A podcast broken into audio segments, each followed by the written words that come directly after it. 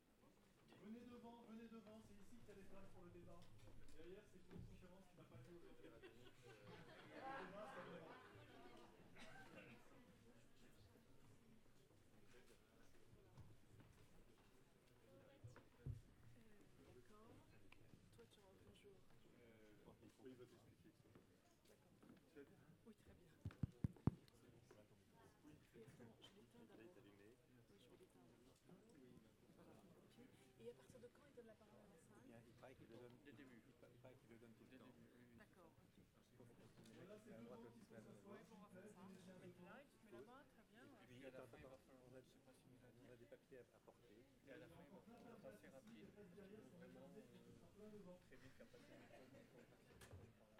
Oui, non, mais. Moi, je serais peut-être aussi. Dans sa concurrence, toi qui donne les points.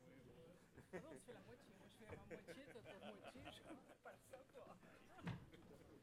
Si je si je- si t'es du côté de ceux qui parlent. Et dans les papiers, c'est quoi Alors les papiers, il faut, donner deux. Alors il faut donner deux papiers. Voilà, ceux qui sont déjà installés, les mettre à vous. Attention à la marche devant. Un de côté Deux couleurs différentes Oui, il faut donner deux papiers de chaque couleur. chacun pourquoi pourquoi.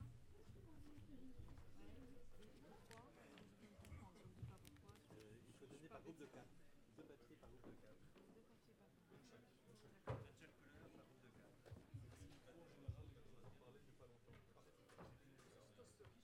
Je gère. Moi, je dis. Et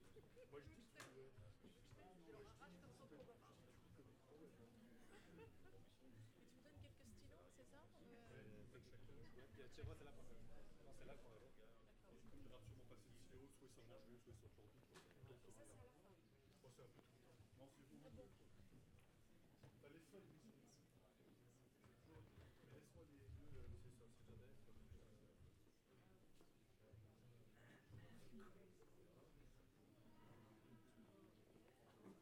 Merci de vous aller d'abord dans la première partie, il reste encore beaucoup de place.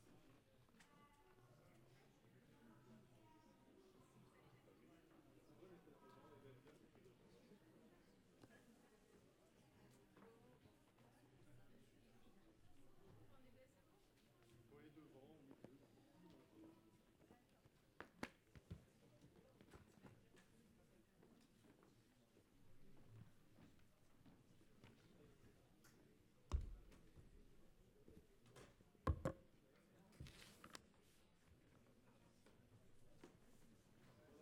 Installez-vous devant, prenez l'initiative de déranger ceux qu'il faut déranger, on est là pour ça, pour se déranger.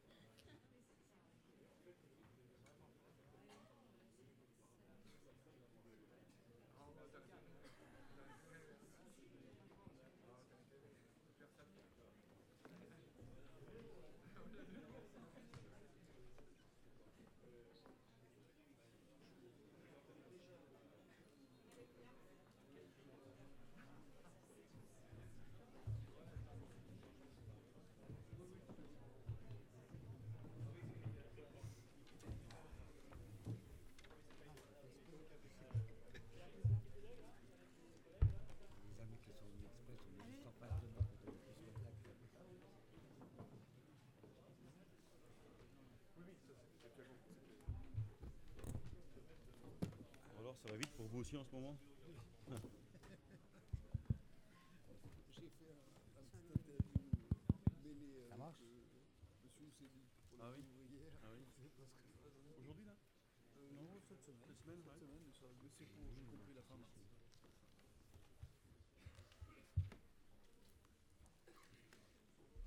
Sur le sujet, Sur votre sur- rapport, sur le ouais. sujet, Ah oui. Voilà, nous allons démarrer. Euh, avant de démarrer, quand même, je demande à tous ceux qui sont dans la deuxième partie, enfin une partie, de rejoindre un peu, quoi qu'il n'y ait pas beaucoup de place, en tout cas de vous mettre plutôt groupés dans les premiers rangs de la deuxième euh, partie, parce qu'on ne veut pas être trop loin les uns des autres. J'arrêterai de le dire, ça fait la quatorzième fois que je le dis. Euh, Claudie Aigneret, vous êtes présidente d'Universcience. Pierre-Yves Madinier, tu es président d'ATD Carmonde. Et donc, je crois que c'est toi qui commences à dire un petit mot pour remercier. Je voudrais vraiment vous remercier, euh, Madame Agnuret, remercier la, Cité euh, des sciences et, vraiment remercier tout son personnel. On a eu une, grande joie et un grand honneur tout à l'heure, c'est que la, Madame Lasvernias, qui est responsable de l'accueil des publics, a été honorée par la République de l'Ordre national de la Légion d'honneur et elle a demandé que ce soit euh, une décoration qui soit remise dans le cadre du, mouvement ATD Carmonde et donc c'est euh, Marivonne Caillot, qui est volontaire permanente, qui lui a remis cette, euh, cette décoration et qui a rappelé au fond tout ce, que, ce qui se faisait ici. Ce temps de, Forum de la Villette est pour nous très important. C'est beaucoup de travail. Je remercie aussi euh, les, participants de cette table euh, qui sont là pour nous écouter, pour, euh, pour échanger avec nous sur le, sur le travail. C'est beaucoup de travail, c'est beaucoup d'implication. C'est un moment où le mouvement ATD Carmonde qui réfléchit beaucoup avec les personnes qui sont dans la grande pauvreté à partir de leur expérience, à partir de leur savoir, euh, qui réfléchit beaucoup, donc euh, euh, se confronte avec d'autres. Et c'est un moment très précieux pour nous, un, moment où on apprend. Et voilà que le. Voilà, voilà. On apprend, y compris à se servir d'un téléphone portable. Je vous souhaite une excellente soirée. Merci, madame.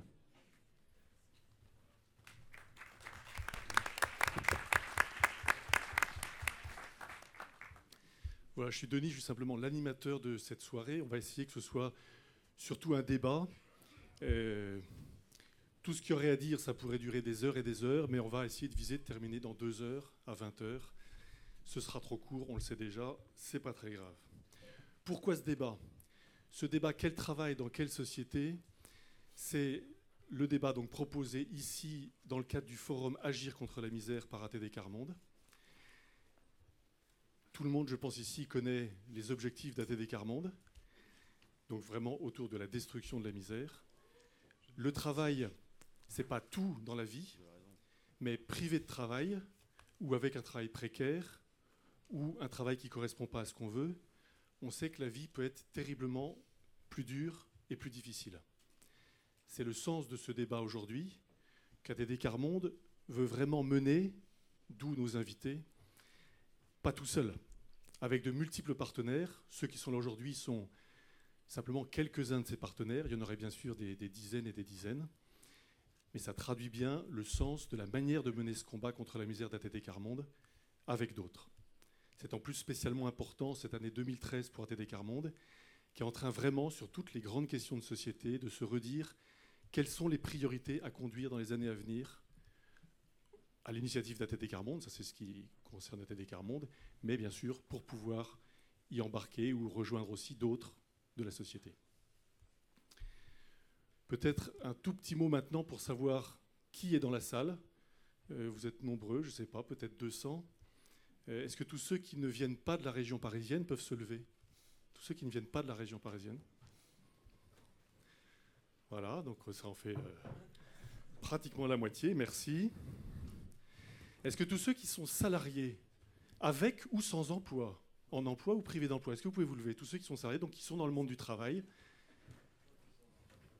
Les retraités, on peut voilà. Merci. Est-ce que tous ceux qui sont plutôt en responsabilité d'une entreprise, en cadre d'entreprise, enfin plutôt dans les postes des décideurs en entreprise, dans une administration, dans une association, est-ce que vous pouvez vous lever? Voilà, donc un certain nombre aussi. Merci. Est-ce que tous ceux qui ne sont pas membres d'ATD Carmonde peuvent se lever? Et est-ce que tous ceux qui sont membres, merci, oui, on peut les applaudir. Et tous ceux qui sont membres d'ATD Carmonde, d'une manière ou d'une autre. Ouais, elles sont bien représentées aussi. Vous avez la majorité. Voilà. Mais donc, il n'y a pas que des personnes d'ATD Carmonde et ce débat a bien lieu entre tous. Euh, Est-ce que tous ceux qui, personnellement, eux-mêmes, ou un très proche, je veux dire la femme, le mari, l'enfant, euh, le papa, la maman, connaissent ou ont connu la privation d'emploi dans une durée suffisamment longue pour commencer à craquer Soit vous, soit un proche de vous, soit aujourd'hui, soit dans le passé. Est-ce que vous pouvez vous lever? Ceux qui connaissent la privation d'emploi durable à un point qui devient inacceptable. Merci beaucoup.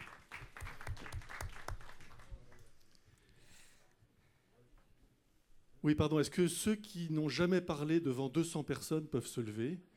Enfin, à cette heure-ci D'accord, donc il n'y en aura plus beaucoup tout à l'heure. Voilà, petite indication sur le déroulement maintenant. Donc en fait, c'est apéritif, entrée, plat, dessert, hein, il y a tout. Euh, L'apéritif, je vous réserve tout de suite. L'entrée, ce sera surtout la tribune qui aura la parole, autour de trois questions qui ont été préparées par le groupe préparatoire, que j'ai oublié de présenter, donc ça fait très bien que j'y pense, ainsi que la tribune. Euh, le groupe préparatoire, est-ce que vous pouvez vous lever? Mais vous pouvez vous lever aussi. Voilà, le groupe préparatoire, bah, qu'on va les nommer, hein, Louisa Benbouzid, de la CGT Chômeurs et Précaires, William Scardon, d'ATD Carmonde, Frédéric euh, Subioto, d'ATD Carmonde, Christophe, je sais pas comment, Souza, d'ATD Carmonde, André Zafirov, d'ATD Carmonde, Adeline Zafirov, qui est malade, d'ATD Carmonde, Romuald, Romuald Petitot, qui est aussi d'ATD Carmonde, Agnès Naton, de la CGT, que beaucoup du mouvement connaissent bien. Margot Charpentier, qui va arriver en courant en sortant de son travail. Christine. Voilà, je crois que j'ai oublié personne. Ce groupe, il a essayé de se dire, sur la question quel travail pour quelle société, de quoi on a spécialement envie de parler? Il a retenu trois questions qui vont un peu euh, structurer le débat tout à l'heure. Louis Gallois, vous êtes aujourd'hui président de la FNARS, donc la Fédération nationale des associations de réinsertion sociale. Ça peut paraître, ou je ne sais pas, peut-être pas, ou ça pourrait paraître surprenant pour quelqu'un qui, a été un grand chef d'entreprise, connu, reconnu, donc qui connaît, on va dire très bien, le monde des entreprises sous l'angle patronal, entreprises publiques notamment, pas exclusivement. Euh, voilà, en fait, c'est, on va pas vous couper en rondelles. C'est tout entier que vous êtes là aujourd'hui. Merci beaucoup d'avoir accepté cette invitation. Thierry Lepan, c'est écrit que vous êtes secrétaire général de la CGT. Ça, c'est parce que la TD Carmonde est visionnaire, c'est-à-dire qu'on a toujours un train d'avance. C'est au mois de mars que ça va se passer, donc euh, ça devrait être vrai. Merci d'être là. Et on excuse Bernard Thibault d'avoir un petit peu usurpé. euh, Bref, c'est pas grave. Le déroulement. Donc l'entrée, la parole à la tribune, ça va durer à peu près une demi-heure, juste après l'apéritif. Ensuite, il y aura tout un débat. D'abord dans la salle, puis tous ensemble. Donc on va essayer de prendre le temps du débat. Et puis il y aura un petit dessert. Ce seront des conclusions à voix multiples dans la salle, à la tribune. Avant ça, en petit apéro, je vais vous demander 10 secondes de réflexion, chacun en lui-même dans la salle. Deux questions, je commence par la première. On se l'est posé l'autre jour dans le groupe de préparation. Qu'est-ce qui est le plus dur quand on est sans travail? Et je vous demande de répondre à cette question en vous-même. Certains vont nous le dire tout haut, mais en, en trois secondes, en cinq secondes, en une question, en trois mots, une idée, une seule chose. On peut en écrire des livres, mais qu'est-ce qui est le plus dur quand on est sans travail? Et on entendra le groupe de préparation compléter en disant quelques petits éléments que vous avez préparés l'autre jour. Voilà, je laisse chacun réfléchir, et puis dans, dans 10 secondes, les micros vont commencer à circuler.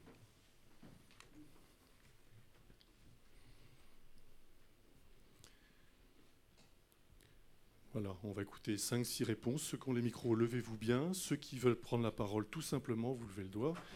Le micro arrive, et on va écouter comme ça 5-6 personnes. Très bref, ça doit, ça doit fuser. Allez-y, Bien, euh, j'ai 5 secondes. j'ai été à peine pas longtemps euh, chômeur, mais j'ai eu la honte. Merci beaucoup. Se sentir inutile depuis trois ans. Et la honte en même temps. Honte et dépression. Merci. Qui d'autre? Tout simplement, ce que vous avez envie de dire. Oui. Je pense que c'est surtout l'accès à la vie sociale. Parce que quand on, a, quand on a un travail, quand on a un revenu, on arrive à mieux à se situer et à s'intégrer. Merci beaucoup. Prenez le micro. Euh, La peur. c'est un- Pardon, allez-y madame. La peur. La peur. c'est- son travail, c'est en manque d'un certain type de relation cruciale pour euh, le développement de soi-même. Manque de relations cruciales. Encore quelques-uns. On ne sait pas où on va. Merci. On ne sait pas où on va. C'est Patrick, sans travail, je pense. euh, je vis seul avec ma grande fille. Et bon, je suis suivi de santé, mais je peux travailler euh, à mi-temps en été en espace vert. Et qu'est-ce qui est le plus Et, dur? Qu'est-ce qui est le Euh, plus le dur? plus dur, euh, c'est VDC. C'est-à-dire euh, euh, de rester seul. De rester seul. Merci. Il faut que je travaille. Merci. Pour éviter de penser Merci beaucoup, monsieur. Merci. Encore une dernière intervention, peut-être? Groupe de préparation, quelques échos de ce que vous avez préparé l'autre jour, Euh, vous avez en tête. Oui, je voulais juste dire, euh, je suis là au fond ici, la solitude, je crois, et la culpabilité de ne pas arriver à s'inventer quelque chose par soi-même. Euh, voilà. Et Merci. puis euh, un troisième point, c'est éventuellement le fait que quand on est longtemps sans travail, euh, c'est la difficulté à supporter l'afflux des images, qui sont en particulier les images euh, de la télévision, enfin les images des médias que l'on a en permanence, qui sont celles non seulement du monde du travail, mais de ce qu'on peut obtenir à travers le monde du travail. D'accord. Merci beaucoup. On coupe les micros dans la salle. Quelques compléments du groupe préparation. Le regard des autres. On n'existe pas. Euh, L'entente entre les collègues et les bonnes relations. Bonjour Margot, elle vient d'arriver.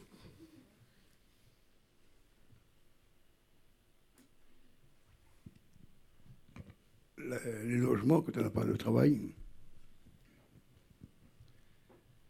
Voilà, merci beaucoup. Deuxième question, même règle du jeu. On parle parfois de la qualité de vie au travail.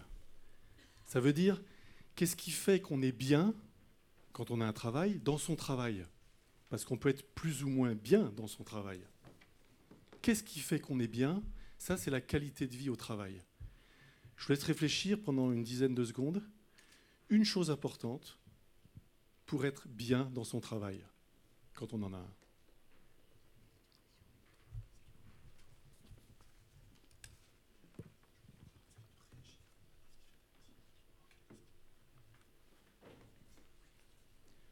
Voilà, micro, levez-vous, ceux qui ou montrez le doigt, ceux qui souhaitent prendre la parole. Être reconnu utile dans les yeux de l'autre. Reconnu utile dans les yeux de l'autre. Faire un travail qui plaît. Merci. Participer à un collectif.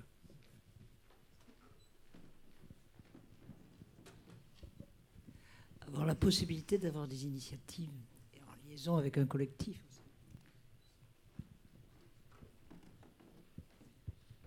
Ne pas être malade, surtout. Ne pas être malade. en travaillant, oublier mes soucis.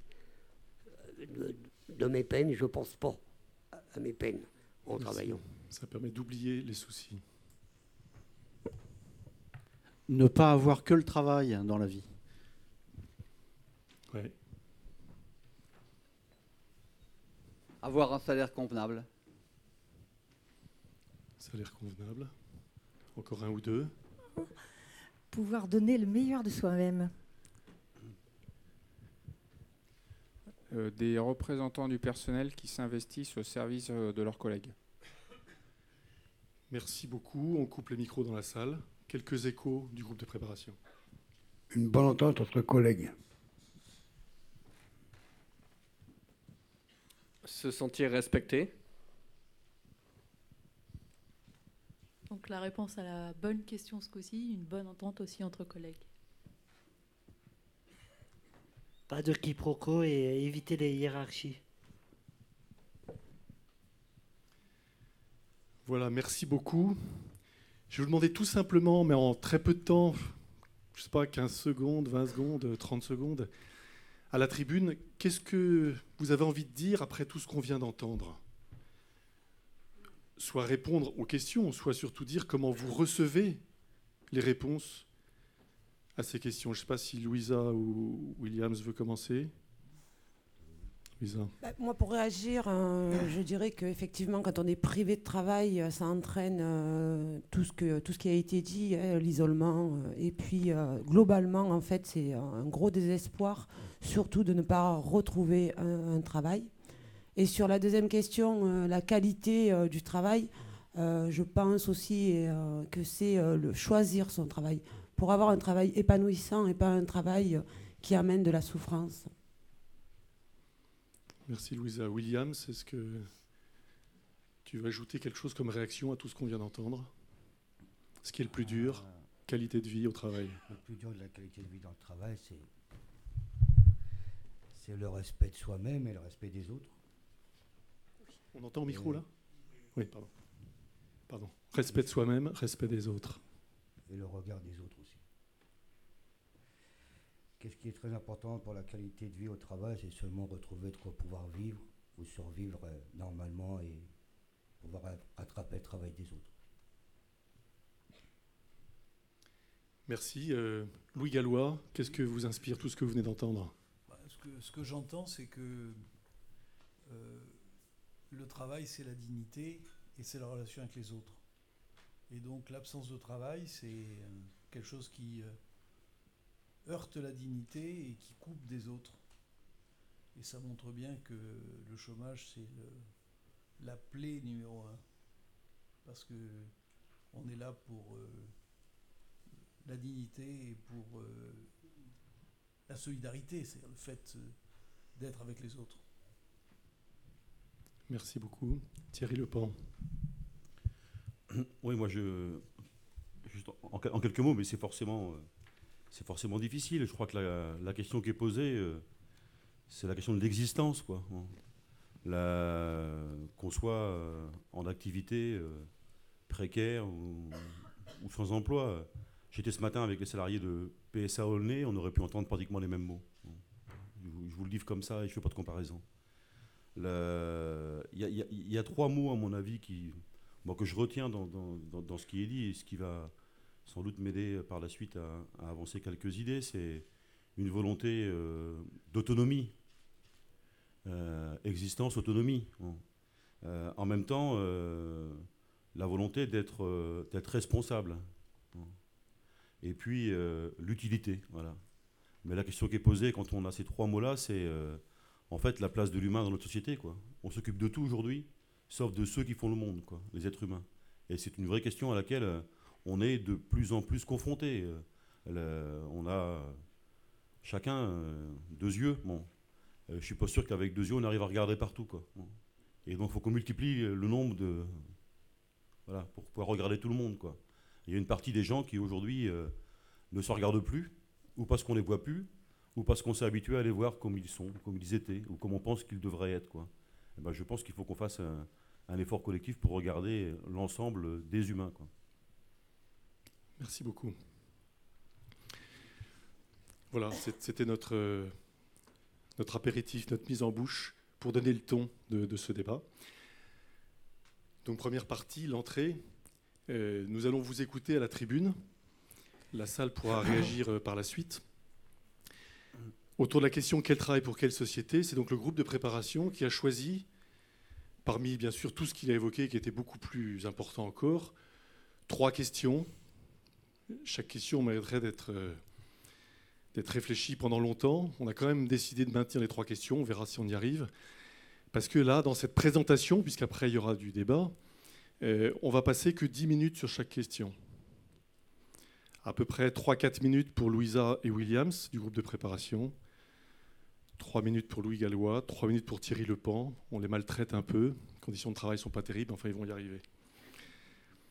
Alors la première question, c'est la question de la compétitivité. Ou plus précisément, tel que le groupe l'a posé. Parce qu'il n'a pas du tout choisi ce mot-là et cette question en rapport avec les travaux que Louis Gallois a menés récemment. Ce n'est pas venu de là. Compétitivité, homme, précarité. Souvent, la compétitivité se traduit, pour certains, par de la précarité. Comment on peut sortir de ça? C'est ça la première question. Et Louisa et Williams, avant de nous donner quelques pistes, là aussi, euh, on, a un peu compté au compte-goutte, euh, peut-être quelques éléments qu'on a appelés de vécu, c'est-à-dire c'est quoi déjà la vie aujourd'hui là-dessus? Par exemple, Williams, euh, dans le monde de la logistique et des palettes, on pourrait dire, ça c'est concret, vous, avez toute une expérience là-dessus, sur la compétitivité. Oui, bah pour, nous, pour nous, la compétitivité s'arrêtait à, notre époque à nous, à ce qu'on appelait au prix de la palette. C'est-à-dire quand vous aviez un concurrent qui, vendait sa palette, l'entreposage pour 15 euros, vous avez l'entreprise en face qui lui leur proposait 13 euros. Donc tant que ça se battait avec le patron, tout allait bien. C'est-à-dire lui, vendait ce qu'il voulait, nous vendait nos prestations, on arrivait à respecter notre, notre travail grâce à la qualité. Aujourd'hui, c'est plus le cas. Ils ont tellement tiré sur les ficelles sur le prix des palettes qu'on a ils n'ont plus le choix pour pouvoir être compétitifs avec telle ou telle personne, pour, pour proposer soi-disant les, les, meilleurs services, on joue sur l'être humain. C'est-à-dire on réduit le personnel dans les entreprises et on licencie des personnes et on nous tire au bas salaire. C'est-à-dire au bout de 10 ans, vous pouvez vous retrouver avec le même salaire avec le minimum et vous le gardez pendant 10 ans. Voilà, autre aspect euh, auquel vous, vous, avez réfléchi dans le groupe de préparation. À chaque fois, tout ça vient de l'ensemble du groupe de préparation. la question de l'intérim et de l'enchaînement des contrats. Le problème d'un intérimaire, c'est toujours le même. C'est le, petit, le petit pion qu'on va prendre pour un surcroît d'activité ou pour remplacer une personne qui est malade. C'est une, personne qu'on va succéder les contrats de travail. Sans jamais sachant qu'il prend la place d'un ouvrier, on ne lui proposera jamais un CDI. Pourquoi? Parce qu'aujourd'hui, un intérimaire, si on a du travail pendant deux mois, on va le garder pendant deux mois. On va faire ses 35 heures et, finira un mois convenable et pourra vivre normalement. Par contre, au bout d'un moment, on va lui dire, bah, là, il y a moins d'activité, donc au lieu de faire ses 35 heures supplémentaires par semaine, lui, il va en faire plus que 25 ou 20 heures, parce qu'à la fin de la semaine, on lui dit, il n'y a plus d'activité, donc les intérimaires, ils rentrent chez eux. Merci beaucoup. Louisa, secteur du nettoyage. Alors, la compétitivité dans ce secteur, euh, elle s'illustre aujourd'hui par une compétitivité qui s'exerce entre salariés, c'est-à-dire entre femmes de ménage.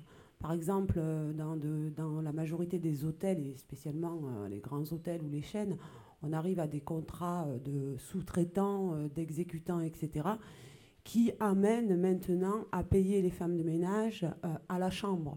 C'est-à-dire que vous allez recevoir une somme bien précise, mais pour une chambre. Ce qui pousse les salariés à travailler dans des conditions exécrables, puisque l'objectif, ça va être d'avoir un salaire à minima. Donc elles vont se retrouver à devoir faire 20, 30, 40, 50 chambres, par exemple en une heure, en deux heures, pour pouvoir avoir un salaire minimum. Et elles sont directement euh, en compétition avec d'autres femmes de ménage qui, elles, vont être payées à l'heure. Donc voilà un petit peu dans ce secteur. Merci. Et autre aspect, encore de, pas, pas que dans le nettoyage, bien sûr, mais toute la question des contrats d'insertion. Qu'est-ce qu'on peut dire sur les contrats d'insertion par rapport à compétitivité, hommes et précarité? Euh, on peut dire que euh, le bilan aujourd'hui, il est euh, contrat d'insertion pris à Pôle emploi, retour casse-départ au bout, à la fin du contrat d'insertion, puisqu'il n'amène pas à un emploi stable. Donc retour à la case départ, c'est-à-dire on serait inscrit, on retourne au chômage. Puis quelques années plus tard, quelques temps plus tard, la seule perspective d'emploi se, trouve dans ces contrats-là, dans une autre collectivité, une association, etc. Et donc on repart dans ce système-là on a des salariés qui ont fait euh, X, euh, enfin peut-être 5, 10 contrats d'insertion sur 10, 15 ou 20 ans. Voilà, alors par rapport à tout ça, on n'a pas euh, imaginé des solutions toutes faites, des solutions qui marchent à tous les coups, mais on a réfléchi aux pistes. Alors par exemple, euh, et c'est Williams euh, peut-être qui allait nous en parler, euh, la piste, enfin ou en tout cas la réflexion sur la piste entre qualité et compétitivité. Bah, si on veut être vraiment compétitivité, on ne peut plus parler de qualité. Parce que là, on va parler de réduction de personnel, réduction de temps de travail. Donc, résultat, il faut toujours courir, se dépêcher. Et ce qui n'engendre pas toujours les bonnes solutions pour les entreprises, parce que ça crée des litiges et des, des palettes qui sont abîmées. Donc, ça, ça leur correspond à des litiges. Donc, ça fait des, des frais en plus pour les entreprises. Donc, il n'y a, aucun bénéfice à ça. Ouais, trop de compétitivité, tout le monde y perd. Voilà, aussi bien nous que le patron. Louisa, piste. Alors, euh, ben, les pistes, euh, c'était euh, de dire qu'à un moment donné, les salariés ont des droits et qu'il y a des lois et euh, de vouloir, de, de permettre qu'elles soient appliquées. Alors, toute la difficulté résidait bien sûr là-dedans, puisque euh, c'est un système compliqué. Beaucoup de salariés ne sont pas informés de leurs droits et des lois. Donc, euh, voilà, c'était un petit peu ce qui, dégageait, euh, ce qui était dégagé du groupe et aussi euh, ben, les répercussions à toute cette compétitivité qui se trouve aujourd'hui dans un, marasme aussi pour majorité de précaires et de chômeurs, puisque avec des bas revenus, une exclusion de cette manière-là, on arrive à euh, ben, euh, des problèmes de santé, des problèmes d'expulsion locative, des problèmes de dette, de cumul de dettes, qui génèrent un coût social qui revient à la société. Donc on a aussi un petit peu euh, débattu de ça. Cette compétitivité a des répercussions sur l'être humain, mais également sur la collectivité. Voilà, merci beaucoup à tous les deux et à tout le groupe de préparation. Louis Gallois, Thierry Leouy, on peut les applaudir.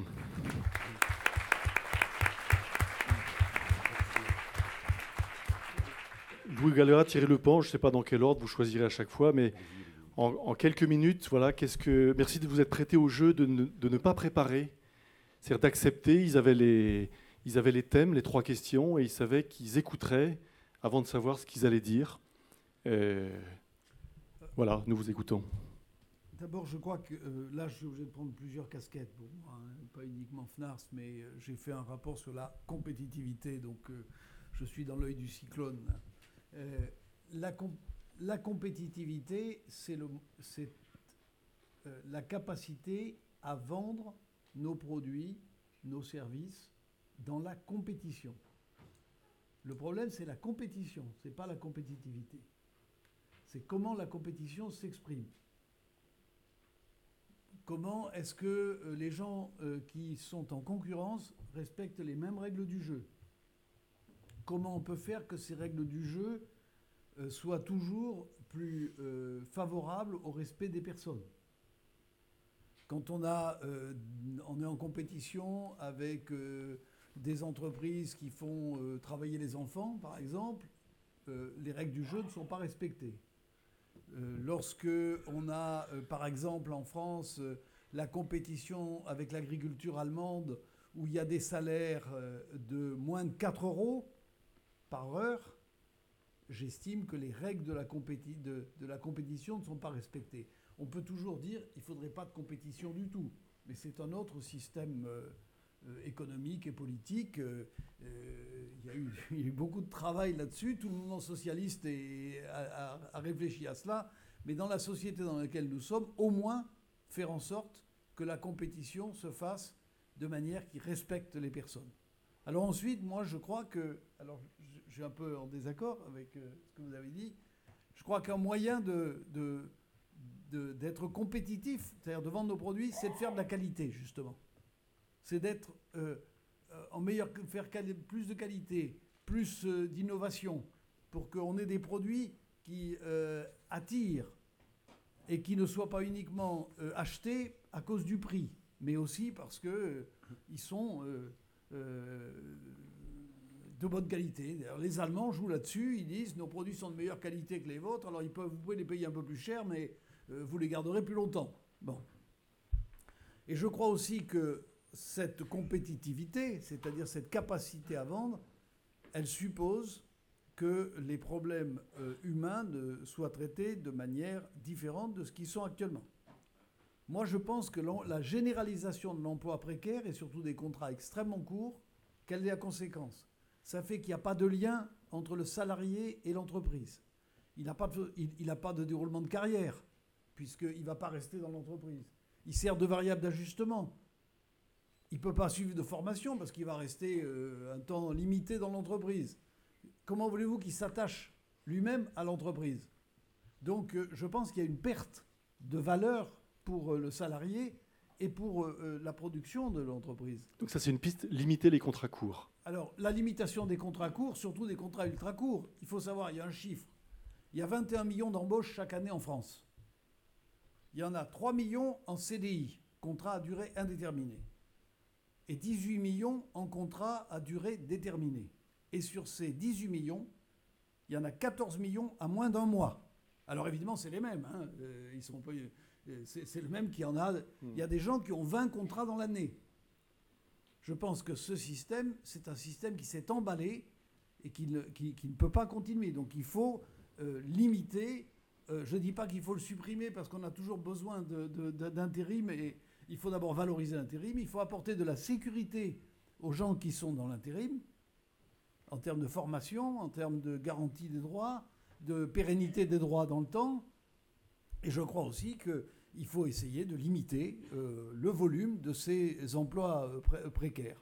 Et je crois aussi que la deuxième chose, il faut jouer plutôt la formation des personnels, l'élévation du niveau de qualification, parce que c'est comme ça qu'on on aura de l'innovation et de la qualité dans les produits. Et je pense que euh, euh, il- euh, nous sommes dans un pays où, ça ne sera jamais très bon marché, la main-d'œuvre. Donc, euh, eh ben, il faut élever le niveau de la main-d'œuvre pour qu'elle soit. Euh, euh, qu'elle compense le fait qu'elle est un peu plus chère par le fait qu'elle est de meilleure qualité. Voilà, merci pour vos réflexions. Thierry Lepan. D'abord, moi, en, en vous écoutant, je repensais à, à- à- à nos écritures, en fait. On, on écrit, nous, dans nos, dans nos tracts, dans nos publications, la précarité. On, on le met toujours au singulier. Je pense que c'est une bêtise. Il faudrait réfléchir à le mettre au pluriel, quoi. Bon. Il y, a une- vraie question. Il n'y a, pas, me semble-t-il, aujourd'hui, euh, une sorte de, pr- de précarité. Euh, C'est un beau générique. Il faut qu'on creuse. euh, creuse ça. Je dis ça pour, pour nous, mais voilà, après, moi, sur, sur, sur les mots, sur les mots qui sont employés, compétitivité, compétition, euh, c'est pas des mots qui me gênent, moi. Très honnêtement, et j'ai aucun honte de le dire ici. Ce qui me gêne, c'est la mise en concurrence. Voilà. Et notamment la mise en concurrence des femmes et des hommes. Ça, ça me gêne. Parce que penser que la compétition peut être gagnée en opposant les uns aux autres, on sait que quand on travaille dans une équipe, c'est pas possible. Ce n'est pas possible. Voilà. Et moi, je crois à la compétitivité, je crois à la compétition, je ne crois pas à la mise en concurrence. Voilà. Je pense que c'est une stratégie d'échec et on s'en rend compte euh, aujourd'hui. Surtout parce que la mise en concurrence, ça se traduit par l'exclusion, la peur de l'autre, l'affrontement avec l'autre. Et c'est le contraire de ce qu'on a besoin de vivre ensemble. Je pense qu'il faut vraiment euh, qu'au plus haut niveau aujourd'hui dans, nos nations, euh, au niveau de l'Europe, au niveau de la France, euh, et qu'on se préoccupe de, de ces questions-là. Voilà. Moi, j'ai été, je le disais à Agnès en, en- en venant. Agnès, donc c'est Agnès Naton. Agnès Naton, pardon, oui. De la CGT et Ouais, du groupe ouais. de préparation. Je, je- je lui disais, j'avais été euh, euh, bouleversé à la lecture du livre de Florence Obnas. Voilà. Pas seulement parce que c'est un livre qui était fait dans ma région, euh, à 15 km de l'endroit où j'habite, à, à Ouistreham, euh, mais parce que quand, elle nous quand, quand elle écrit, euh, et quand on la connaît un peu, quand elle écrit que la première chose qu'on lui a demandé durant son immersion dans le milieu du travail et dans, la grande précarité, c'est est-ce que vous avez une voiture? Et jamais on lui a demandé si elle avait un logement. Jamais. Je pense que même nous, ça, et pourtant nous sommes des femmes et des hommes de, proximité, du monde ouvrier, de- même nous, on ne s'en rendait pas compte. quoi. Voilà. Et j'en ai discuté, moi, après, avec les délégués. Pardon, excusez-moi, je vous interromps juste. Si certains ne le savaient pas, Florence Obnas, c'est une journaliste, mais elle a été travailler en cherchant du travail, en, on va dire en truquant un peu son CV. Elle n'a pas dit je suis journaliste. Elle a dit j'ai j'ai pratiquement pas d'expérience et j'ai pas de diplôme et je cherche du travail. Et, et avec ses, ses collègues et tout ça, parce qu'elle a trouvé du travail comme femme de ménage, après elle a écrit, elle a raconté tout ça et elle l'a bien sûr partagé, mais à ce moment-là seulement avec les collègues qu'elle avait rencontrés. Je vous laisse poursuivre. Juste pour terminer, dans, dans l'entreprise où elle, euh, où elle a travaillé, il se trouve qu'il y a deux syndicats de salariés. Il y a un syndicat CFDT et il y a un syndicat CGT, et nous sommes majoritaires. Jamais personne dans le syndicat CGT n'avait compris qu'on demandait aux salariés qui, qui venaient et qui repartaient, bon, euh, s'ils avaient un logement, euh, s'ils avaient une voiture, euh, quelle était la nature de leur contrat de travail. Ils ont découvert, ils ont découvert la nature des contrats de travail faits à leurs collègues de travail euh, le jour où ils ont lu le livre. Voilà. Et, on n'avait pas en être fiers, hein, mais voilà, on a aussi passé du temps entre nous avec Florence hein, à discuter de ça.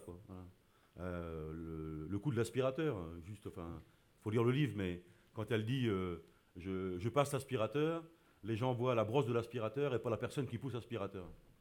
C'est quand même quelque chose, ça. Il faut, il faut savoir l'entendre. Ça veut dire qu'entre nous, parfois même, euh, on ne se regarde pas, on regarde l'utilité et on ne regarde pas euh, qui, euh, qui pousse qui pousse l'aspirateur. Et dernier élément, enfin, sur le, le contenu du travail, il y a ceux qui en sont exclus. hein. C'est- dramatique, j'ai connu ces situations-là dans ma vie.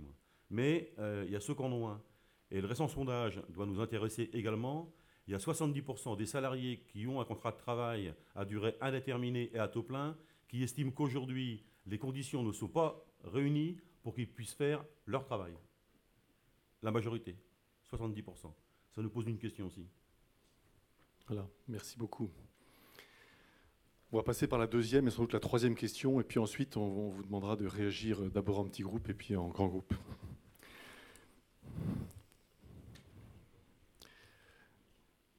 Alors la deuxième question retenue par le groupe de préparation, c'est autour du recrutement. Comment améliorer les pratiques de recrutement Parce qu'en partant du vécu qu'il y a plein de pratiques discriminatoires, ça veut dire quoi? C'est-à-dire qu'il y a des gens qui se trouvent éliminés pour des mauvaises raisons. C'est ça, discriminatoire. Alors William, peut-être un mot sur le, donc à propos du recrutement, sur l'importance de reconnaître les compétences. À l'heure actuelle, nous avons certaines entreprises, peut-être pas tous, hein, parce que je ne vais pas dire, pas faire comme tout à l'heure, qui qui- que lorsque moi je suis magasinier cariste, donc lorsque je cherche une place de carré, j'arrive souvent aussi bien dans les annonces sur les journaux que à, à Pôle Emploi, où il y a écrit on recherche des caristes avec bac plus 2, bac plus 3. Moi, j'ai arrêté l'école à, à 15 ans, je savais pas lire, pas écrire, donc moi j'ai pas passé le bac. Par contre, le poste qu'on proposait, je sais le faire. On réclamait un cariste, je sais, ça fait, ça fait maintenant, ça fait 17 ans que je suis magasinier cariste, je sais le faire. Mais par contre, je ne peux pas postuler pour avoir du travail parce que je n'ai pas le diplôme qu'ils demandent. Parce qu'à l'heure d'aujourd'hui, on ne nous reconnaît pas sur euh, votre valeur de travail, on ne me donne pas ma chance de faire voir ce que je sais faire. Mais par contre, on veut bien prendre si j'ai le bac plus 2 ou bac plus 3. Et supposons que vous ou d'autres, puisque c'est des situations qui arrivent, vous retrouviez devant un patron parce que vous l'avez contacté directement avec votre CV. Est-ce qu'il y a des choses dans la manière de regarder votre CV qui vous déplaisent? Moi, ce qui m'a déplu quand, j'ai eu, plusieurs entretiens, c'est qu'on me dit, on me regardait mon niveau d'études. On On me donnait pas, on me disait pas, bah attendez, je sais que vous n'avez pas fait d'études, mais ce que je veux savoir, c'est qu'est-ce que vous êtes capable de faire. J'ai jamais pu prouver ce que je savais faire. Quand je suis intérimaire, oh, c'est la boîte d'intérim qui m'a envoyé. C'est-à-dire, on m'a les sociétés qui réclament un cariste, on m'y a envoyé en tant que cariste. J'ai pas le bac. Mais par contre, pour pouvoir postuler pour un CDI, là, on me demande le bac. Donc là, je comprends pas. Louisa, quel rôle finalement joue le CV, mais dans un marché de l'emploi tel qu'on le connaît? Donc peut-être reparler du marché et reparler du CV. Ben, Le, problème qu'il y a, c'est effectivement le nombre euh, de, de demandes, de demandeurs d'emploi pour le nombre de postes. Donc forcément, euh, il y a un décalage entre les deux. Et qu'est-ce qui se passe derrière? C'est que les CV euh, se multiplient et se cumulent dans les bureaux. Et derrière, il y a une espèce de tri sélectif qui se fait. Alors ce tri sélectif, malheureusement, il, va tenir compte de certains critères qui vont de fait exclure certains privés d'emploi à des postes. On le voit pour certains quartiers populaires, on le voit pour euh, euh, tout ce qui va être à consonance immigrée, mais on le voit aussi sur euh, des femmes seules qui ont des enfants et dont les employeurs vont se dire, ben non, s'il y a un problème avec les gamins, elle va pas être là. Donc derrière ce- ce- ce- cette compétition qui s'exerce, encore une fois, entre privés d'emploi, parce que c'est ça en fait. Vous avez 300 demandes pour un poste de caissière, pour un, 300 pour un. Donc derrière, ben, bac plus 2, bac plus 3, on va les retenir. Quartier populaire, on ne va pas les retenir. issues de l'immigration, femmes toutes seules, etc. Donc voilà, le, le problème aujourd'hui, euh, au-delà de ce que disait William, c'est ça. Voilà, alors du coup, quelle piste par rapport au recrutement? C'est-à-dire, qu'est-ce qu'on pourrait faire mieux, autrement? William, qu'est-ce qu'il faudrait pour euh, être repéré dans de bonnes conditions quoi? Bah, moi, je dis à partir du moment où on postule pour un, entre- pour un emploi, il faudrait laisser aux gens, ne serait-ce que 2-3 jours à laisser, et donner la même chance à tout le monde, et après donner son avis sur la personne qui a donné le plus à, son travail. Que je veux dire, c'est pas parce que lui il a le bac et que moi j'en ai pas que ça veut dire que je travaille moins- plus mal que lui. hein. Qu'on montre quoi, ce qu'on On sait faire. capacités. Louisa, il y a la responsabilité du, du nouveau, ce qu'il sait faire, qui, peut le montrer, qui pourrait montrer. Et l'entreprise a-t-elle une responsabilité aussi dans cette adéquation, donc cette relation pour que ça aille bien ensemble Le salarié qui arrive, l'entreprise? Elle a de lourdes responsabilités, l'entreprise, aujourd'hui, effectivement, par rapport à ce nombre croissant de demandes. C'est-à-dire qu'à un moment donné, euh, la femme de ménage, si elle ne veut pas euh, euh, faire 40 chambres, comme je disais tout à l'heure, il y en aura peut-être 250 derrière qui accepteront de le faire. Et donc, l'entreprise va devoir, à un moment donné, s'adapter. Elle ne peut pas fonctionner à 3000, 4000 à l'heure parce que les êtres humains euh, ne fonctionnent pas tous de la même manière et ne peuvent pas tous s'adapter non plus à, ce genre de conditions de travail. Et euh, ben oui, du coup, euh, c'est à l'entreprise aussi à ralentir son rythme et à revoir sa copie. Voilà, merci beaucoup Louis Gallois, Louis Gallois excusez-moi Thierry Lepan, je ne sais pas dans quel ordre, mais quelle réflexion vous avez donc face à un marché de l'emploi où on sait qu'il manque de l'emploi, mais aussi sur ces pratiques de recrutement et le risque, on l'a entendu dans le vécu, de discrimination? Oui, oui, j'en- j'entends euh, et, je connais un peu le, sujet forcément. Je pense quand même que les pratiques de recrutement sont, sont plus dures ou jugées euh, ou vécues comme étant plus dures parce qu'il y a moins de place. S'il y avait plus de place, sans doute que les procédures de recrutement euh, seraient plus faciles. Quoi. Bon. Euh, et, on est confronté euh, à un chômage, de, un chômage de masse. On vient de battre depuis euh, 21 mois des, records, des records historiques. Et la, situa- la situation de, de- de manque, de manque d'emploi provoque aussi une possibilité pour les entreprises d'opérer des choix qu'elles n'auraient pas opérés s'il y avait une période de, croissance et une période de, plein emploi. quoi. C'est le deuxième choc, quoi, en fait. C'est non seulement on est en inactivité, mais quand on trouve une activité, on est jugé plus cruellement que s'il y avait euh, de la place pour tous, un emploi pour tous, euh, et une responsabilité plus, euh, plus, plus partagée. On, a, aussi un problème de surestimation des postes qui sont, qui sont disponibles. Moi aussi, je l'ai constaté à, plusieurs reprises. Le, niveau de recrutement pour un poste où il suffirait d'une qualification numéro 4 ou numéro 5, bon, euh, on recrute d'emblée au bac. Quoi. Bon. Mais on recrute au bac pour une durée limitée. Euh, L'employeur ne prend pas un risque majeur. hein. Il sait qu'il va le payer comme un- quelqu'un qui a un niveau 4 ou un niveau 5. Et puis que s'il ne fait pas le travail, il va appeler la bonne intérim et puis voilà. Et si euh, il n'est pas content, il ira au mieux au bout du CDD. Quoi. Bon.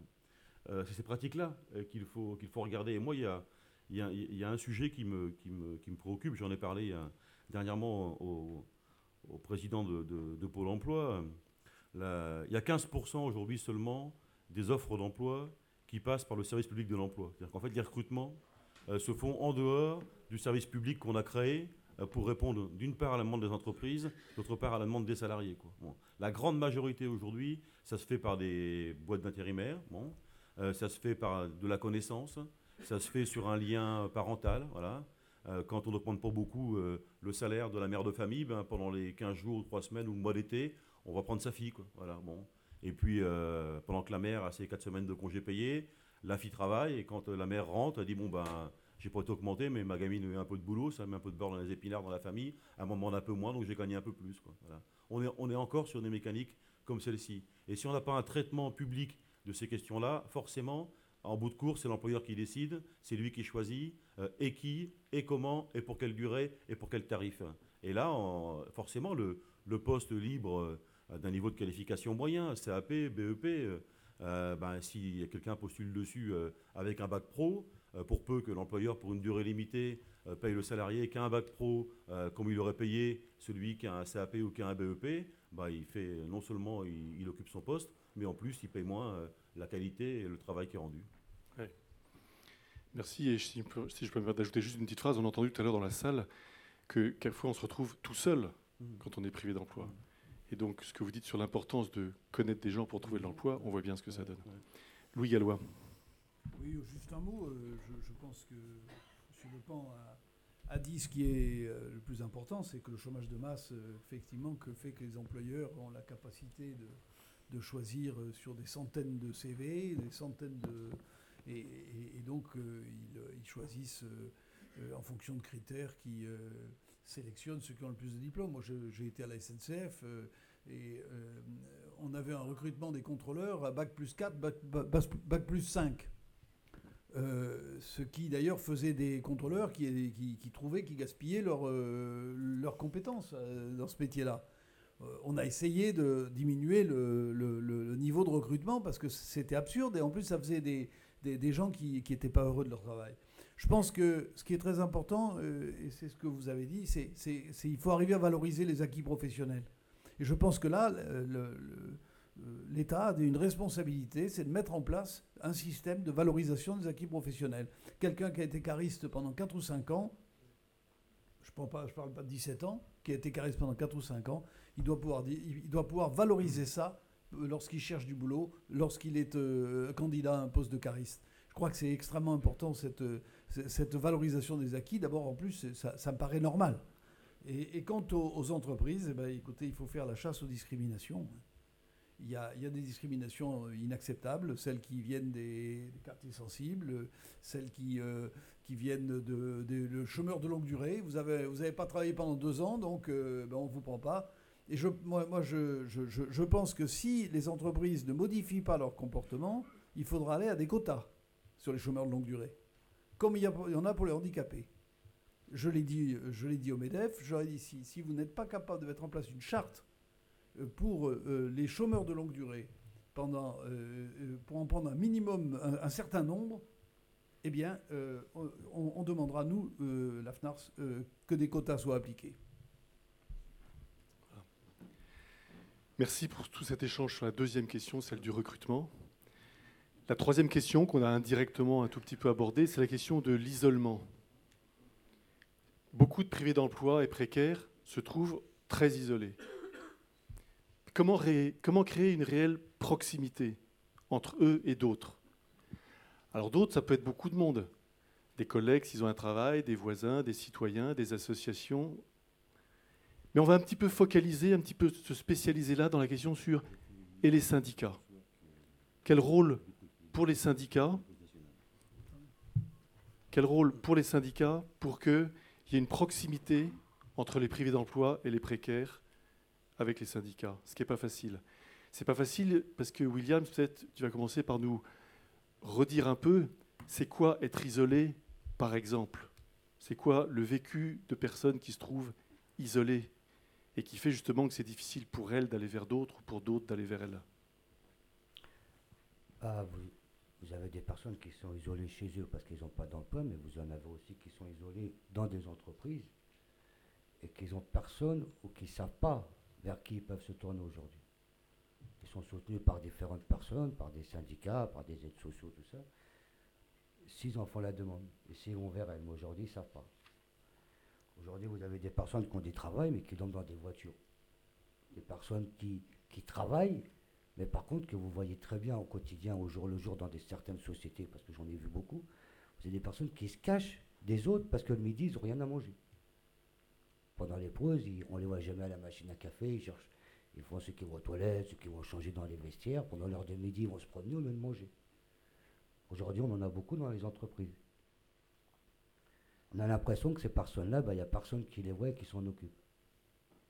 Alors que la première personne qui peut être alarmée et à l'écoute aussi bien des, chômeurs qui ne savent pas beaucoup, qui peuvent être aidés par certains syndicats, qui ne savent même pas du tout. Et dans les entreprises, les, premières personnes qui sont alertées, c'est quand même les, personnes aussi bien des représentants du personnel que, les services sociaux qui sont dans des entreprises. Aujourd'hui, ça, on ne l'a pas. Louisa, avec l'évolution du travail, qu'est-ce qu'on peut dire justement sur, cette, euh, sur le contexte des liens entre ceux qui travaillent et, ou ceux qui, encore pire, n'ont pas de travail et les syndicats? Euh, On peut dire que c'est très compliqué aujourd'hui justement euh, de faire le lien avec euh, certains secteurs parce que euh, des salariés, alors je vais prendre un exemple bien précis, des salariés euh, de l'aide à la personne qui vont euh, travailler trois heures euh, chez Madame Violette, quatre heures chez Madame Brun, etc., n'ont plus de lieu réel d'entreprise et de rassemblement pour avoir ce qu'il existait il y a quelques années, un local, une, une- machine à café, etc., avec ce qu'on appelle nous nos panneaux syndicaux. Donc ça, c'est une première difficulté. La deuxième difficulté, quand on est précaire, c'est que se battre avec un syndicat, euh, ça amène souvent la porte. Ça amène des sanctions, de la pression, du harcèlement, etc. Donc ce sont deux grosses difficultés qui font qu'au niveau du- de notre syndicalisme, c'est très compliqué. Compliqué, ça ne veut pas dire impossible, puisqu'on arrive à, mener des bagarres euh, avec des précaires. Euh, donc parce qu'il y a aussi cette notion-là. Salarié euh, précaire ou un chômeur, euh, c'est euh, sa bagarre. Elle va être collective au travers de la CGT, certes, mais c'est à un moment donné l'amener lui à dire je vais euh, aller voir la CGT aussi, ou alors je rencontre la CGT, mais je me bagarre. Oui, justement, Louisa, du côté des pistes ou des, ou des avancées, dans, dans ce que tu tentes avec d'autres à la CGT chômeurs et précaires, comment faire pour aller vers, et pas seulement attendre au guichet, si je peux dire, aller vers celui qui dort dans sa voiture, aller vers celui qui se cache à midi, etc. Quoi. Comment faire? C'est facile C'est pas facile On se prend des refus On a des réussites Comment ça se passe? C'est très difficile. Euh, c'est très difficile. Alors je vais prendre euh, le cas de ma ville, Nîmes, euh, qui n'est pas une grosse ville parce qu'on a des comités de chômeurs un petit peu partout au niveau national. Vous avez Marseille, Lyon, Lorient, mais Nîmes, je connais beaucoup mieux. C'est aller devant les pôles emploi, c'est tracter, c'est afficher, c'est coller, c'est faire du travail syndical en dehors de l'entreprise. Alors c'est beaucoup plus compliqué que dans l'entreprise, mais c'est c'est ça, c'est ce travail-là. C'est euh, se retrouver devant un pôle emploi face à un chômeur qui est radié, qui va se retrouver avec 40 euros par mois, et lui dire viens, on va se battre. C'est quand même beaucoup plus compliqué quand on est dans cette situation-là d'accepter la CGT qu'on ne connaît pas, euh, d'aller se battre dans Pôle emploi. Donc ça, c'est très difficile. Après, c'est par réseau. Euh, on nous appelle. Euh, j'ai eu un cas justement où ça faisait trois mois que deux familles étaient privées d'eau euh, alors qu'ils travaillaient. C'était un maçon avec deux enfants à Nîmes.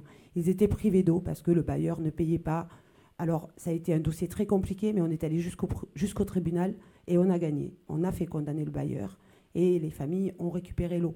Mais voilà, et ça, ça a été du réseau, puisque ce sont des voisins qui ont téléphoné à la CGT en disant voilà ce qui se passe dans notre rue. C'est aussi ça, euh, le comité chômeur CGT, c'est d'aller dans la rue, dans la cité, dans les quartiers et euh, reprendre ce terrain-là euh, de la vie, en fait.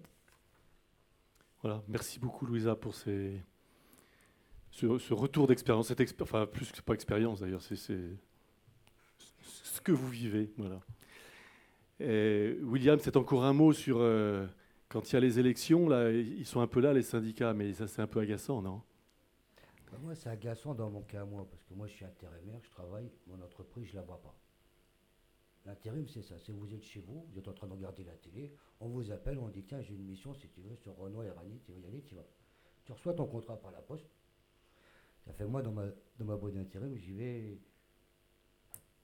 une fois par an, juste pour dire bonjour et puis chercher mes nouvelles chaussures de sécurité, c'est tout. Donc ça fait le problème, c'est que moi, mon syndicat, j'en entends parler que quand il y a les élections. C'est-à-dire pour les prud'hommes, ou alors pour ce qu'on appelle les, comités d'entreprise et délégués du personnel. Moi, ça, là, mon c'est pas le syndicat, parce qu'ils ils sont plusieurs. Là, on sait où je suis, on sait où j'habite. Mais par contre, on ne sait pas où j'habite, quand il faut m'expliquer ce que j'ai le droit, ce que j'ai pas le droit. Quand par exemple, vous avez un problème, n'importe, vous avez un problème. Le problème, c'est que, vous savez, sur la feuille des élections, il y a marqué, c'est comme les élections présidentielles. Il y a marqué M. Hollande, PS. Ça s'arrête là. Il y a marqué, sauf le syndicat, c'est comme ça. Il y a marqué, je prends l'exemple de la CGT, mais il y a marqué la CGT, il y a marqué, je donne un exemple, euh, Manuel da Silva, Randstad. C'est tout.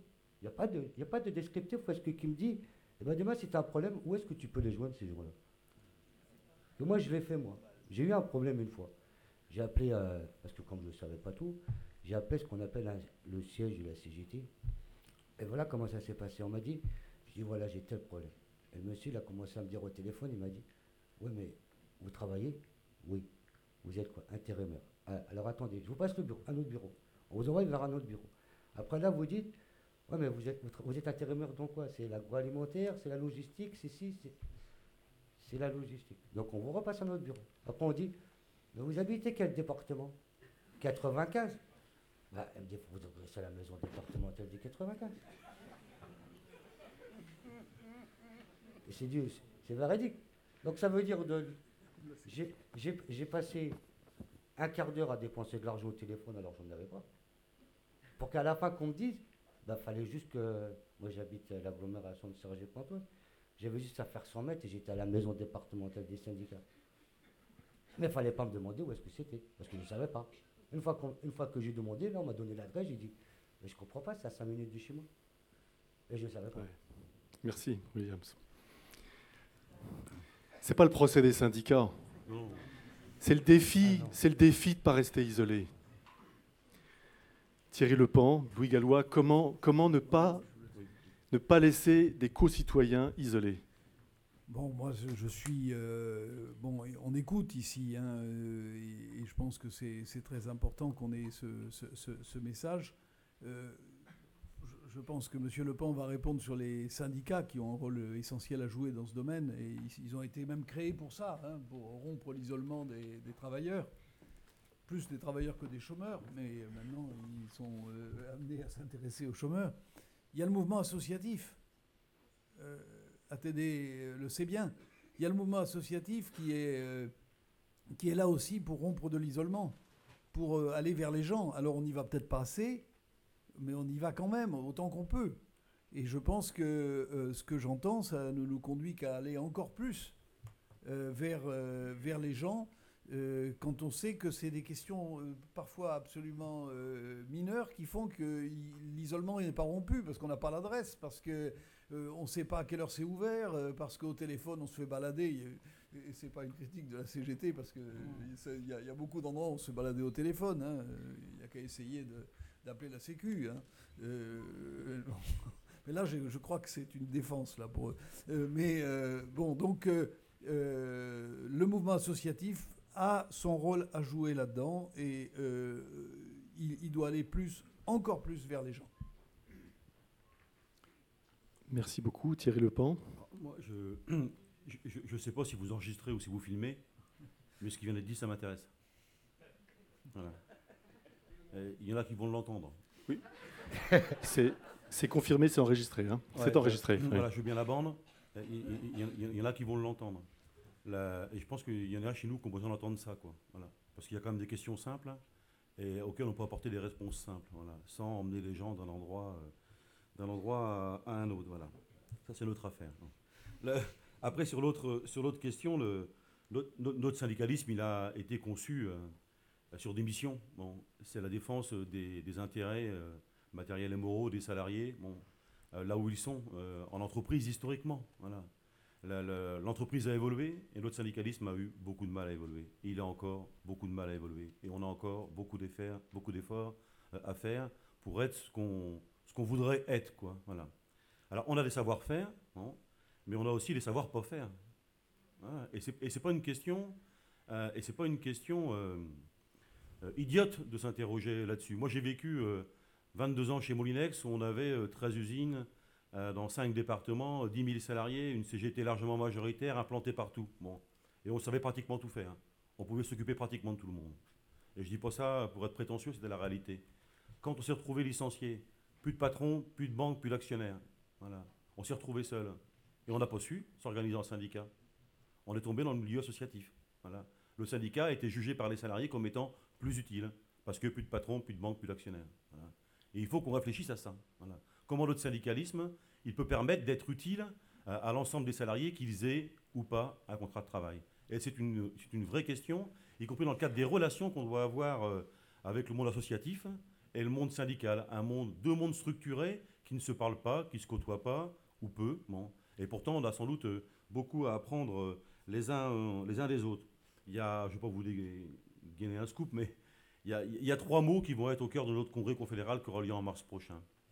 Le premier mot, c'est utile. Voilà. Nous voulons un syndicalisme utile. Un syndicalisme utile, c'est un syndicalisme qui rapporte. Voilà. Nous voulons un syndicalisme accessible, où n'importe quel citoyen français concerné par le travail puisse toucher, toucher, parler, discuter, dialoguer, agir avec un adhérent de la CGT. On en a 700 000, c'est pour 700 000 invisibles. On doit pouvoir les trouver, savoir où ils sont, ce qu'ils font, euh, et qu'ils aient cette volonté de se tourner euh, vers l'autre. Et enfin, le troisième mot qui sera au cœur de notre congrès, c'est solidaire. Ça veut dire qu'il faut vraiment qu'on tourne notre, notre corps militant, euh, euh, nos syndicats, euh, par le regard, mais aussi euh, par l'action. La solidarité, c'est pas euh, un mot qu'on emploie au moment où on envoie une circulaire à l'intérimaire pour lui dire votez pour nous. Voilà. Il faut que dans les, actes, ça puisse euh, être, mesuré et, on va travailler à ça. On connaît nos difficultés, pas forcément à cette ampleur partout, mais on connaît cette difficulté et il faut vraiment qu'on la travaille. Ça fait partie des enjeux qui concernent notre syndicalisme. Voilà, merci beaucoup. Voilà, c'est comme ça que se termine cette première partie, cette entrée hein, autour des trois questions compétitivité, recrutement, isolement. Je vais vous demander maintenant, le faites pas tout de suite, de vous mettre dans la salle, donc dans, dans quelques instants, quelques minutes, par groupe de trois ou quatre. Donc comme les sièges sont fixes, ça paraît plus difficile, il ne s'agit pas d'avoir des torticolis, mais ça marche très bien. Là, il y a trois personnes. S'il y en a deux qui se tournent sur celle du milieu, ça fait trois. Ou alors là, il y a deux personnes. S'ils se retournent tous les deux vers les deux de derrière, ça fait quatre. Donc dans, dans deux minutes, vous allez faire ça partout dans la salle. Et vous allez passer une, une dizaine ou une quinzaine de minutes par petit groupe, avec le travail suivant que je vous explique. Vous allez dans chaque groupe recevoir une feuille, c'est quoi ça? Saumon. Mais d'abord, donc, sur laquelle vous allez, mais seulement à la fin des 10 minutes, vous allez écrire un point, un seul point, c'est ça qui est compliqué, hein, un seul point que vous retenez de tout ce qui a été dit là, à la tribune, depuis une demi-heure, parce que ce point vous a touché, parce que vous le trouvez important, parce que vous l'avez découvert, parce que ce que vous voulez. Mais le petit groupe, les trois ou quatre, à vous trois ou quatre, vous retenez qu'un seul point, que vous écrivez en quelques mots, trois mots, cinq mots, sur la feuille, avec le feutre qu'on va vous donner avec la feuille, et en vous attendant que le feutre ne traverse pas trop la feuille et que vous n'en ayez pas plein le pantalon, parce que ça traverse un peu, donc mettez deux feuilles. Mais c'est pas tout. Il y a une deuxième feuille avec une deuxième question dans les mêmes dix minutes. C'est ce que vous avez envie d'ajouter, ce que vous voudriez dire, ce que vous voudriez approfondir, ce que vous auriez envie de partager en grand groupe, bien qu'évidemment on ne partagera pas tout en grand groupe, mais le fait d'en parler en petit groupe, c'est fondamental. Vous gardez bien les feuilles dans les petits groupes. Euh, on les reprendra qu'à la fin, mais elles serviront pour le débat qui va suivre ensuite. Ce sont ces feuilles-là que vous regarderez, vous, qui alimenteront le débat, qui sera lieu de manière interactive au sein de la salle, et avec aussi les échos de la tribune à ce que vous apporterez. Voilà, donc une dizaine de minutes. Mettez-vous tout de suite en groupe de 3 ou 4, et les feuilles de couleur, les feutres, ils arrivent. Et s'il n'y a pas assez de feutres, vous prenez le feutre du groupe juste à côté, on se les prête.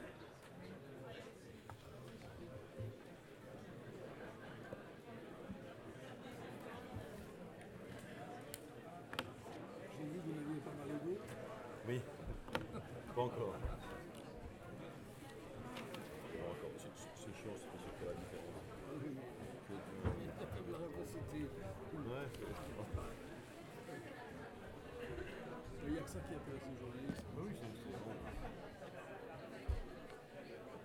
Qu'est-ce qu'il va faire euh, Bernard Arnault Je ne sais pas encore. Euh, non, il- je pense que dans un premier temps, il a envie de.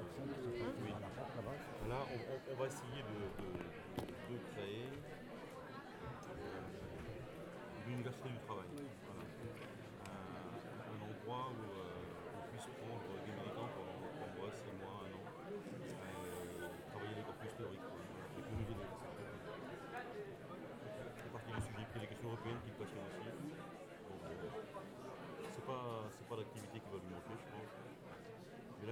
on donne souffler. Là, il a 14 ans. Hein Voilà. 14 ans Oui. Moi, Je l'ai connu quand il est petit, là, dans Bah la oui, oui, SNCF, bah là. oui.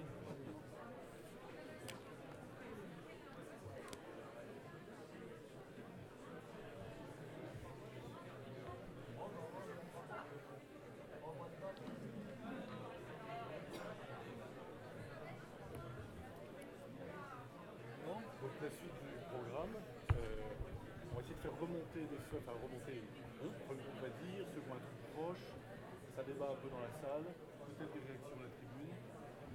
On prend un deuxième thème, voilà, mais ça seulement sur la deuxième question. C'est ce qu'ils veulent ajouter. La première, on va juste prendre quelques échos, pour, euh, comme on a fait tout à l'heure, le descendre. Les Voilà, gens donc- sont bien, ils répondent euh, vachement court. hein.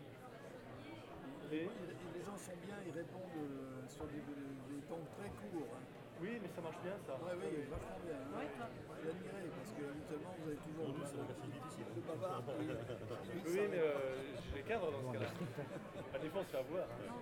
Si par exemple, une fois j'avais une conclusion que ça me demande à la conclusion, on tout à l'heure chacun en 5 secondes. Le premier qui parle, c'est un monsieur manifestement. Eh, t'as oublié de me dire ce qu'on peut tourner les feuilles. Ouais. T'es arrivé là. Ça lui vachement dur. Il prend la parole 40 secondes. Je t'ai emmerdé. Je Bon, au bout de 40 secondes, je lui fais. euh, bon, comme vous étiez le premier, vous avez compris que vous aviez le droit de dépasser second, mais les suivants, vous avez pigé. Sinon, ah bon, on, on s'amuse. Bon, vous aurez une petite pause, vous avez le droit de faire votre petite conférence comme ça, voilà. informel entre vous. Euh, je vous d'abord vous remercier. Combien, combien de temps ils ont là? Ah, on te casse pas la gueule alors 10 minutes Putain, tu me dis, hein, vous, vous Alors, merveilleux. Donc toi, tu nous casses pas la gueule, c'est bon. Nous, on a le droit. C'était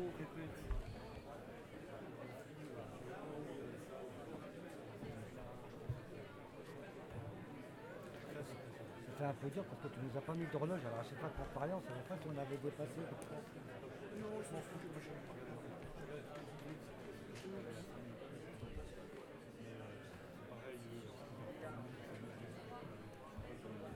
Et t'as t'as vu le pan, il est, euh, il est clair. Oui.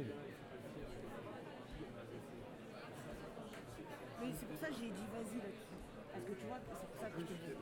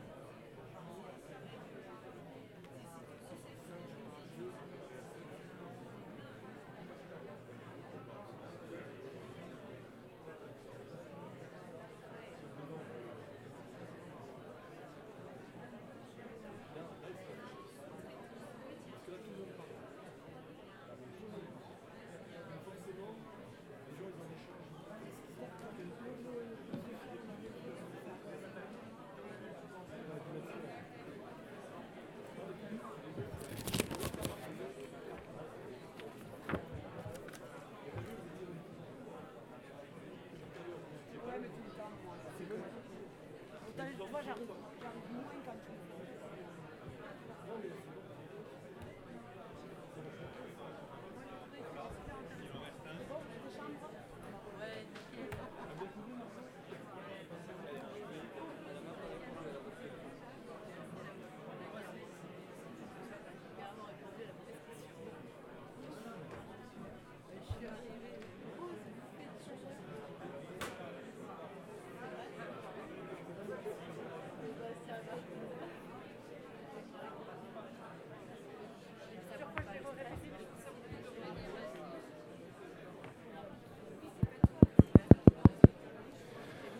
Voilà, je vous rappelle, au bout de vos échanges, dans 5 minutes, vous écrirez bien en orange le point essentiel retenu.